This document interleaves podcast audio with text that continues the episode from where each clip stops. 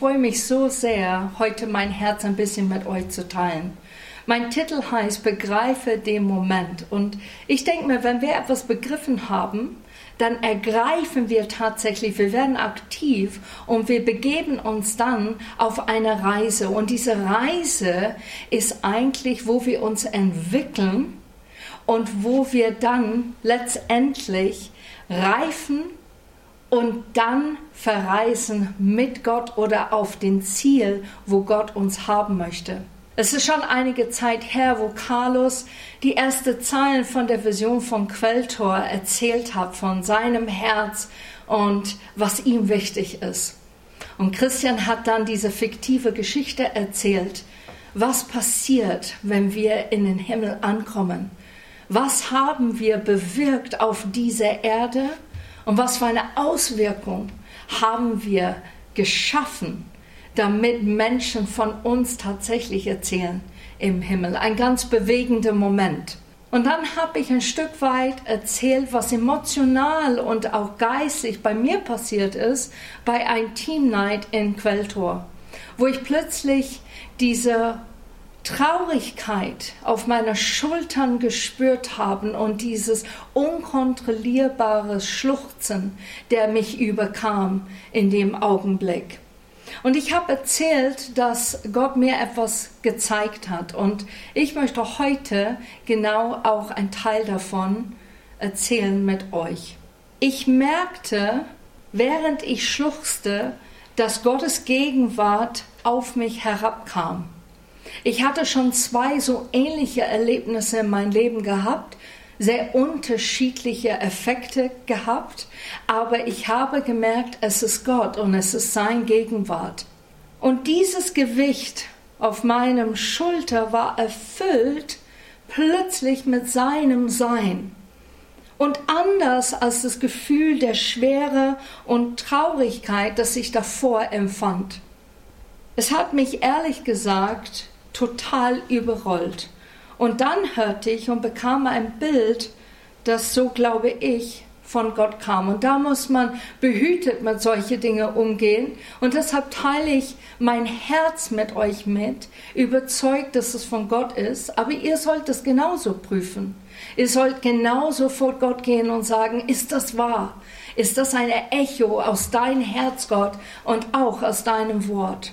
Ich blickte auf ein riesiges Feld und ich konnte zuerst nichts sehen. Dann, als ich die Sicht wie aus der Perspektive einer Drohne von oben bekam, sah ich diese ganz winzig kleines Pflänzchen mitten im Feld.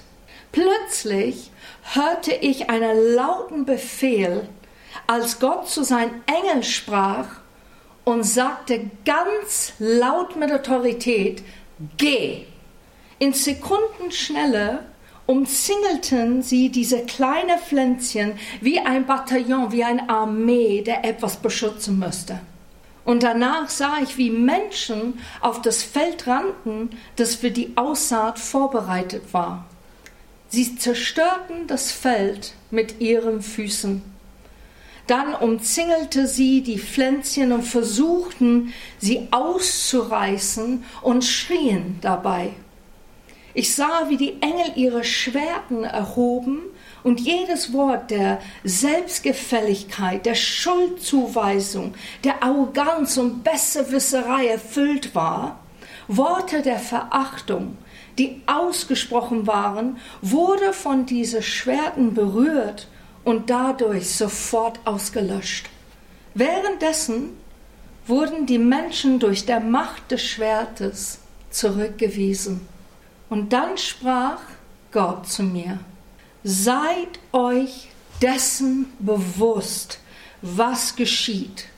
Schützt diesen Anfang und seid wachsam und aufmerksam. Und ich wurde sehr, sehr tief bewegt mit das, was ich sah und was ich gespürt habe. Das war wie ein Film, der unbeschreiblich war und wie Gott mit seiner ganzen Vollmacht und Autorität einfach gesagt hat und die Engel haben ihm gefolgt. Und durch die Worte die Wut und der Hass, was die Menschen hatten, verachtende Worte über diese Pflänzchen und die wussten, diese Pflänzchen kommt von Gott und die mussten es rausreißen, weil die wollten nicht sehen, was es bewirken wird. Und in einem Augenblick sind diese Worte ausgelöscht, einfach durch das Schwert, die die Engel erhoben haben. Ich glaube, diese Aussage zu diesem Bild ist, dass unsere Kirche muss wachsam bleiben. Und vielleicht sagst du, ja, das ist klar, Kerstin, wenn Gott das schon sagt, seid wachsam, schütze das und sei aufmerksam. Aber ich glaube, manchmal hören wir Worte und wir denken, okay, das ist nicht für mich. Oder wir denken, ich bin doch wachsam, was meint er damit? Und wenn Gott sowas sagt, in dem Augenblick wurde ich noch hellhöriger als vorher und habe ihn wirklich in der Woche auch gesucht, persönlich auf diesem Bild hinaus. Es ist eine Warnung. Achtung, sei wachsam. Es ist ein Befehl. Es ist ein Zitat von Gott, der braucht nicht mehr oder weniger dazu zu diesen Worten. Und wenn Gott sowas macht, dann müssen wir hellhörig sein und auf ihn weiterhin hören und achten. Und ich gebe ein Beispiel, die ich neulich gelesen habe aus einem besonderen Buch, ein schönes Buch, das heißt Reset. Und da erzählt er, dass Gott uns Träume gibt. Und er hat auch Abraham einen Traum gegeben, eine Vision gegeben. Er hat gesagt, schau die Sterne an. Und so viel werden deine Nachkommen sein.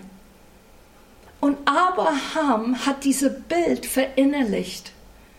Und er blieb in dem Moment bei Gott und hörte auf Gott. Aber danach hat er eigene Initiative gezeigt und dann ging Dinge schief. Dann hat er selber mit Hagar geschlafen und ein Kind erzeugt, die nicht von Gott eigentlich bestimmt war für dieser erfüllte Plan, was Gott ihm gezeigt hat. Und es hat mir persönlich etwas gezeigt. Wenn wir etwas von Gott bekommen, so wie diesem Bild, rennen wir sofort, sind wir aktiv und sagen, ja, ja, dann werden wir achtsam, Gott macht etwas Neues hier, das ist wunderbar. Oder bleiben wir andauernd bei Gott, indem dass wir immer wieder von ihm hören, wie ist das? Wie wächst diese Pflänzchen? Was braucht es zu wachsen und zu gedeihen? Was braucht es, dass es beschützt bleibt? Was braucht es von Quelltor persönlich, was wir machen sollen, damit das, was Gott geplant hat, richtig floriert? Wir müssen erkennen, was die nächste Phase ist und damit sich Gottes Vision entfalten und verwirklichen kann. Wir haben ein Zuhause gefunden, ja. Wir lieben es, in einige Bereichen zu dienen, absolut. Aber mir wurde etwas ganz klar, dass wir als Kirche nicht genug Verständnis für das, was Gott tut, geistlich gesehen, vermittelt haben, uns auch darin zu üben, damit wir fit sind, geistliche Sachen zu erkennen. Und ich möchte echt von Herzen an dieser Stelle um Verzeihung bitten. Ich als Leiterin habe es gedacht, wenn ich das selber ausübe, dann wird das klar für andere aber so richtig Leute das beizubringen, zu zeigen, wie das geht und wie Gott so viel Vielfalt reinbringen kann im Leib Christi, da habe ich versagt. Und da möchte ich echt mich entschuldigen an dieser Stelle. Und ich möchte einfach sagen, warum mir das klar war, weil es gab ein Beispiel. Und zwar, wir waren in der Feedback-Runde der Team Night und ich merkte, über das Geistliche wurde wenig gesprochen. Zum Beispiel, wir, wir sind begeistert, wenn die Kirche gut besucht ist und das Lobpreis- und Anbetungsteam wächst. Und wenn wir aber unsere Mentalität, unser Fokus weiter auf eine himmlische Ebene wachsen lassen, dann unsere Sprache ändert sich, wenn wir Gott berühren und mehr ein Königskinds Verständnis werden wir bekommen. Und dann würden wir hinzufügen zu dieser Begeisterung, was wir leben von der Vielfalt und des Wachstums, würden wir solche Sätze dann sagen. Dank der Vielfalt des Teams erleben wir die Anwesenheit Gottes. Der ist mehr spürbar in unserer Mitte, wenn wir ihn anbeten. Oder wenn ich den Cello höre, dann ist es wie die Heiligkeit Gottes reinkommt in den Raum und ich merke, wie heilig Gott wirklich ist, wie würdig er ist, der Majestät auf seinem Thron. Oder wenn wir die Menschen sehen, wie die hereinkommen und wir wachsen und gedeihen, dass wir dann erkennen, warum. Und das ist durch die jahrelange Gebete, die gesprochen worden sind in unserer Kirche, in der Leiterschaft, in Gruppen und Hauskreisen. Diese Anliegen für Gott. Gott, mach Quelltor ein gesunder, ein heiliger und würdiger Ort für dich sein, wo Menschen kommen und specken und sehen, wie großartig du bist. Und dies sind die Sätze, die dazukommen würde, statt nur die Begeisterung von Wachstum. Genau das, was Mike Shields eigentlich am Sonntag sagte, dieser Unterschied zwischen der Seele und unserem Geist. Wie sehr sehnen wir uns danach, dass die Kirche nicht nur ein Zuhause wird, sondern dass wir Gott erleben und sehen, wie er sich bewegt so im Grunde genommen nicht nur eine Zuhause für uns, sondern dass Gott zu Hause ist. Dass wenn er hier reinkommt, er sagt, ich bin zu Hause. Ich bin unter meine Kinder und ich bin daheim. Wo Menschen zwischen den Weinen einer Seele und dem Weinen des Geistes unterscheiden können. Wo die Angst vor dem nächsten Schritt uns nicht lähmt, sondern uns streckt und wir uns nach mehr sehnen. Und dass wir nicht vielleicht auch in diese Position gehen, na ja, das ist ja super, da spricht zu einige, ja, dann Füße hoch und dann lasse ich einfach los, weil der wird das schon machen. Oder Leute sagen, ja, Gott hat gesprochen, ja, dann wird er den Weg bahnen, ne? Dann brauche ich nichts dazu zu tun. Und wir vergessen, Gott sehnt sich danach, mit uns zu arbeiten. Er braucht uns. Und nicht, weil er uns gebrauchen wird, sondern weil er ein Teamplayer ist. Er liebt das, wenn wir mit ihm seine Ideen austauschen und ihn suchen und Dinge verwirklichen, der schon längst gewusst hat, die plötzlich Realität für uns werden. Und er freut sich so daran. Es steht hier in Psalm 69 am Anfang Vers 10 ich verzehre mich im Eifer für deinen Tempel. Wir werden eingenommen in eine gute Art und Weise von Gott und wollen, was er will. Wir spüren, was er möchte, weil wir von ihm verzehrt werden. Er wird uns verändern und uns zeigen, wie viel mehr wir wirklich können. Mehr als wir jemals gedacht haben, dass wir sein könnten. Wir werden nicht ausbrennen. Wir werden nicht durchbrennen. Wir werden verzerrt sein von der Heiligkeit Gottes. Hab keine Angst vor der Zukunft. Da möchte ich an dieser Stelle euch ermutigen. Fürchte euch nicht, wenn Veränderung kommt. Wenn Veränderung kommt und wir nah an Gottes Herz bleiben, dann wird es gut sein. Und es wird jeder Einzelne zeigen, dass Gott sichtbar ist und in Bewegung ist, wenn du dein Herz genauso Gott gegenüber offen lässt. Gott hat dich. Wenn du nichts anderes hörst heute, dann höre das, Gott hat dich. Er hat dich und dein Herz und er weiß, was du brauchst. Und da gehen wir gleich in Römer 12, Vers 11 bis 12. Bewältigt eure Aufgaben mit Fleiß und werdet nicht nachlässig. Lasst euch ganz von Gottes Geist durchdringen und dient Gott dem Herrn.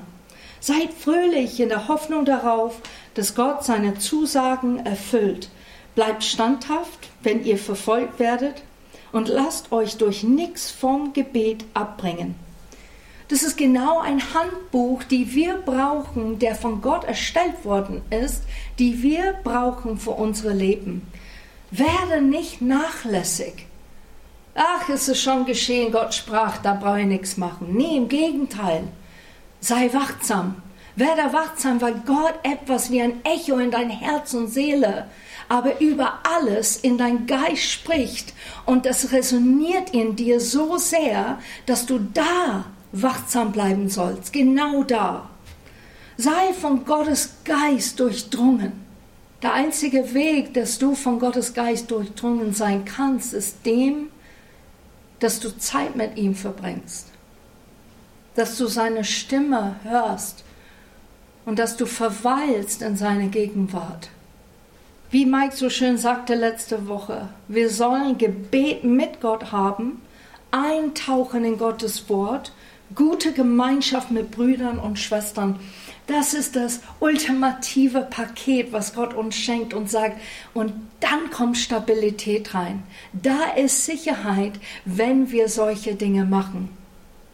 Es ist nicht ein Gefühl, das wir jagen. Und ich weiß, in dieser Zeit, Leute sehnen sich, Gott zu spüren und zu fühlen und zu begreifen, der ist bei uns. Aber es ist nicht ein Gefühl. Gott sagt so oft, wir sollen glauben und vertrauen. Aber dennoch kann Gefühle kommen so dass Gott etwas betonen möchte oder einfach dir seine Gegenwart schenken möchte, dass du weißt, er ist da. Genauso wie ich das bekam, wo ich so geschluchzt habe und wo der Gegenwart Gottes auf mich kam, mit so einem Bewusstsein, ich bin hier und ich bin es, der diese Gefühl dir jetzt gibt. Es ist nicht von deiner Seele heraus was du gerade spürst. Er weiß zum Beispiel, dass einige Liebe eins zu eins mit jemand über Jesus erzählen möchte und nicht vielleicht groß auf die Straße gehen und eine Evangelisation teilnehmen und mit Fremden da reden oder in Gruppen. Er weiß, wie es uns geht, dass wir vielleicht uns wohler fühlen, wenn wir bei einem Männer- oder Frauenfrühstück lieber jemand mitnehmen und danach einfach Austausch haben und darüber reden, was vielleicht gut war oder was sie nicht gut fand oder was in denen erweckt worden ist. Gott verbiegt dich nicht. Und das sage ich nochmal. Gott verbiegt dich nicht. Und das wird er nie tun. Er wird dich nie pushen, etwas zu sein, der du nicht bist. Wird er dich strecken, herausfordern? Ja. Aber dich komplett verändern? Nein.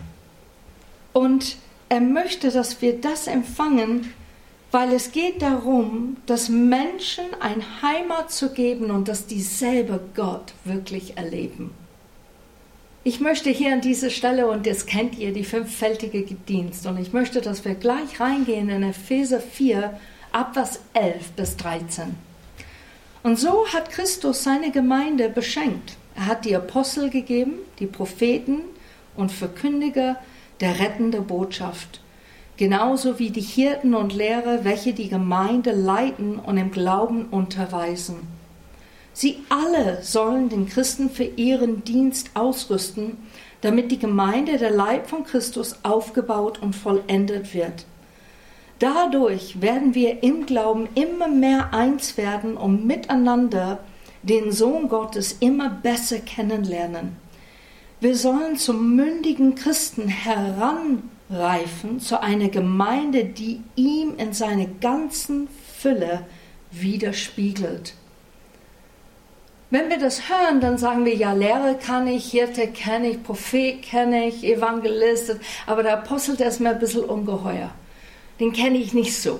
Ich weiß, dass er so quasi Dinge gründet, aber was ist er wirklich? Und ich habe mir gedacht, unsere Vision wirklich zu verstehen und zu begreifen in Quelltoren, zu verstehen, dass wir mehr ausstrecken in apostolische Berufung und mit der Salbung von einem Apostol, dann sollen wir auch verstehen, was das wirklich beinhaltet. Ein Apostel ist von Gott inspiriert, ein Pionier, ein Gründer, der etwas Neues gründet und ein Wegweiser Gottes.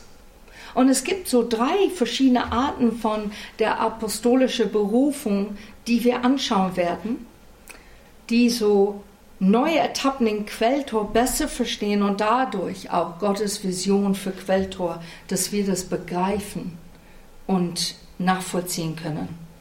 Das erste apostolische Beispiel im zweiten Teil des Bibel ist natürlich Paulus. Seine apostolische Leitung bestand im Fokussieren und Antreiben, den Auftrag Gottes zu erfüllen und zu verwirklichen. Sein Auftrag war es, diejenigen, die weit weg von Gott waren, die Vorbotschaft von Jesus zu bringen, sowohl Juden als auch Heiden. Und das tat er zum größten Teil im gesamten Mittelmeerraum. Er musste schwierige Entscheidungen treffen, zum Beispiel sich vom Barnabas treffen. Er hat auch Schiffbruch erlebt, Verfolgung, Folter aber er verlor nie das Ziel, was ihm von Augen war. Und er sagte in Römerbrief 15 ab Vers 20, dabei war es mein großes Anliegen, nur dort zu predigen, wo man noch nichts von Jesus Christus gehört hatte. Denn ich wollte nicht auf einem Fundament aufbauen, das jemand anders gelegt hatte. Menschen, die heute diese paulinische Apostelamt besitzen, verkündigen die Botschaft sehr gerne an bisher unerreichte Menschen. Sie leisten Pionierarbeit und bauen Orte auf, die es vorher nicht gab. Sie sind radikal und mutig, risikofreudig und arrangiert. Die machen was Neues, das vorher nicht real war. Sie zwingen die Menschen um sich herum, sich auf ihre Aufgabe zu konzentrieren und eigene Grenzen zu überschreiten. Und das natürlich auf eine gute Art und Weise. Sie fordern ihre Leute heraus, über sich selbst hinaus zu wachsen. Die Menschen beginnen zu erkennen, dass Gott in ihrem Tun und Machen sichtbar ist und die lassen es zu. David Livingston ist ein Beispiel für diese Berufung.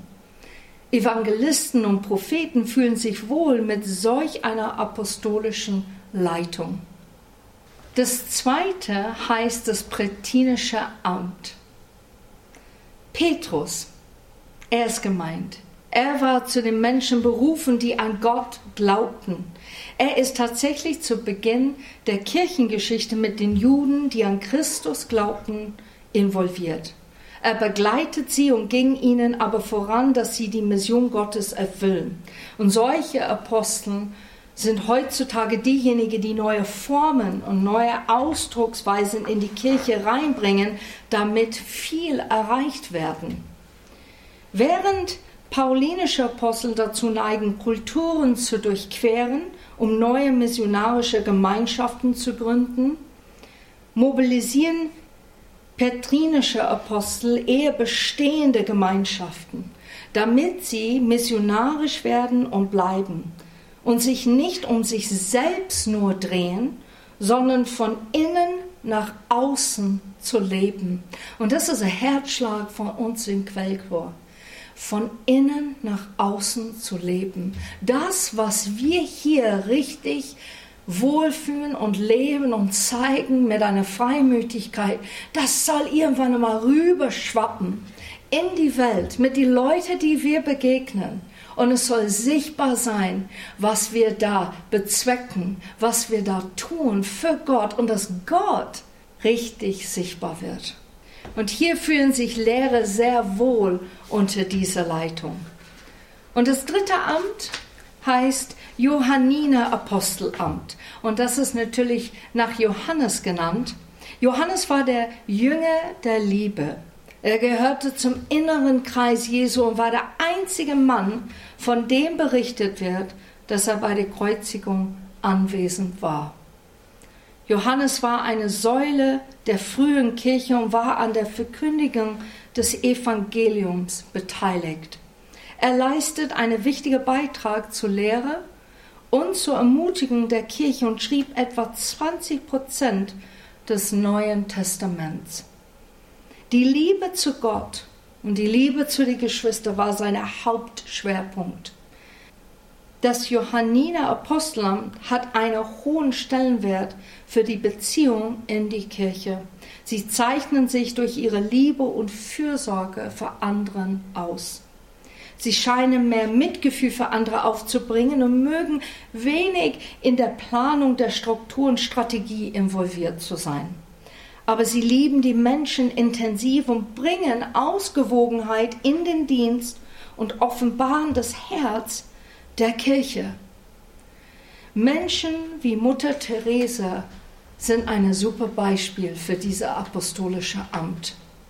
Hirten und Pastoren, die fühlen sich auch wohl in dieser und unter dieser Leitung. Na, wir wissen, oder vielleicht wisst ihr es nicht, Apostel bedeutet in Griechisch Gesandte.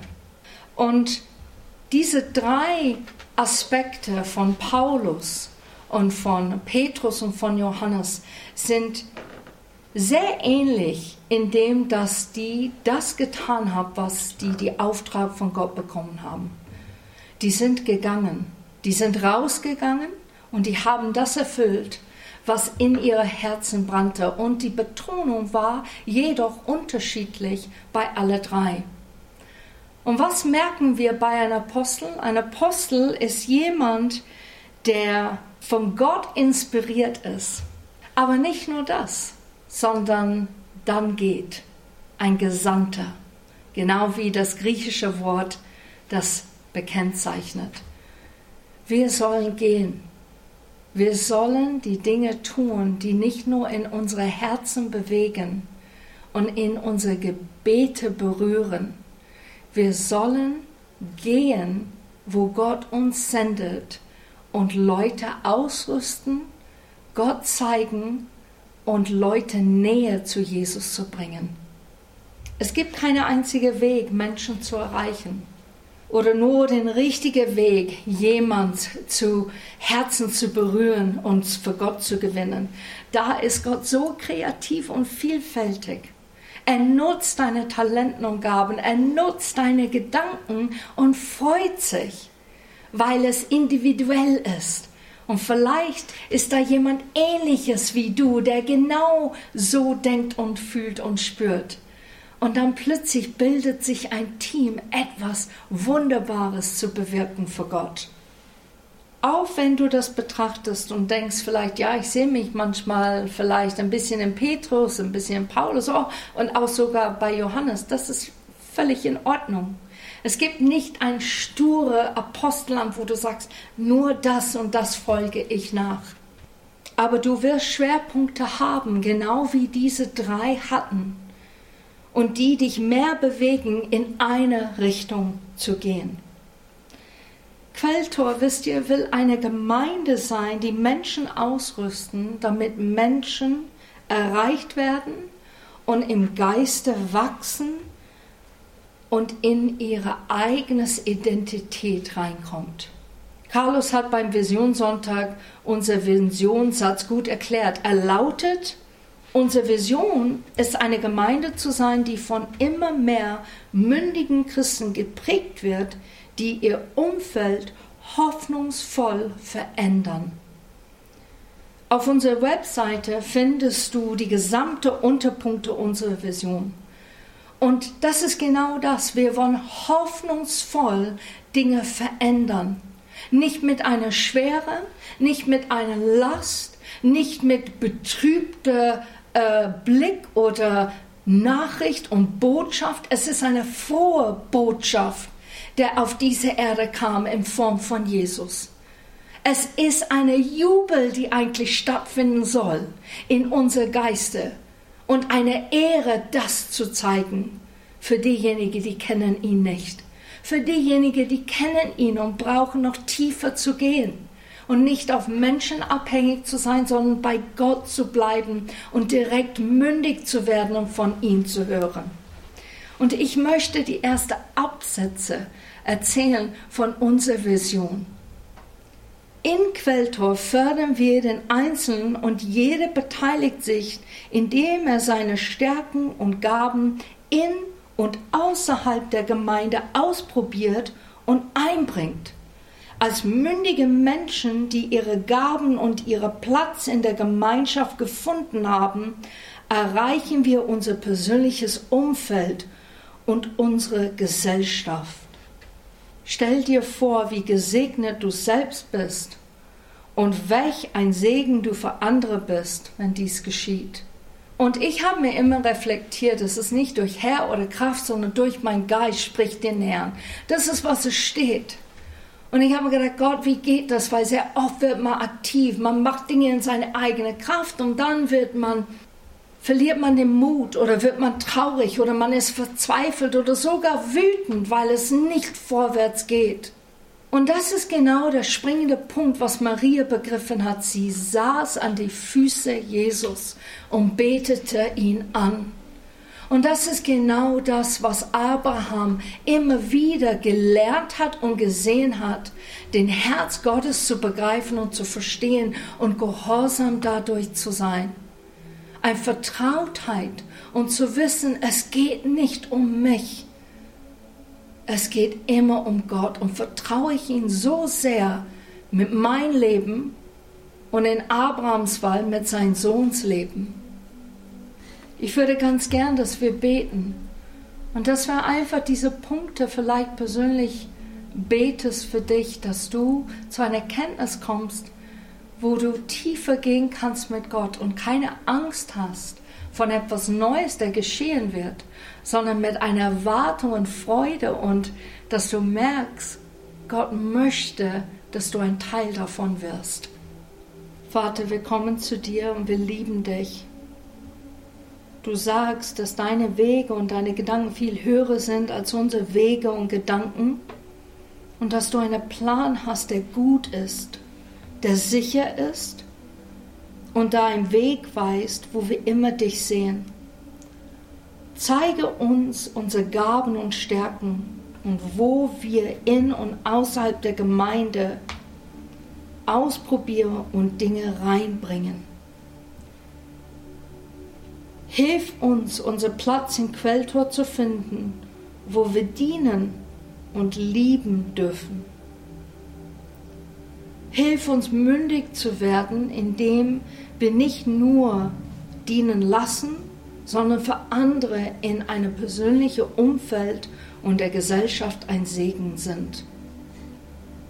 Und hilf uns, ein Umfeld hoffnungsvoll zu verändern. Dein Wille soll geschehen in unserem Leben. Amen.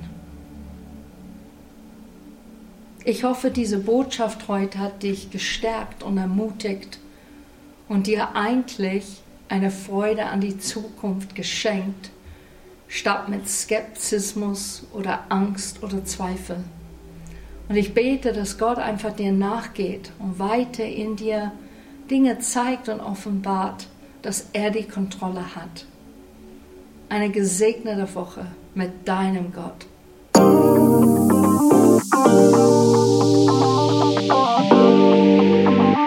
Musik